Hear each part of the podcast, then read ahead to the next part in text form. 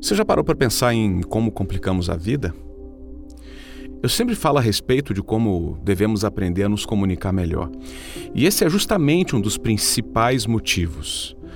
Perdemos grandes amizades, amores, oportunidades, tudo por não saber como comunicar o que queríamos que as pessoas compreendessem.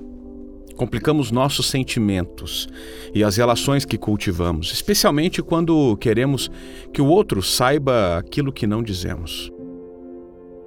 Mas quando aprendemos a expressar com as palavras e as palavras certas, a gente deixa a vida muito mais simples. Sentiu saudade? Fala. Quer entender? Pergunte. Quer ser ouvido? Diga claramente.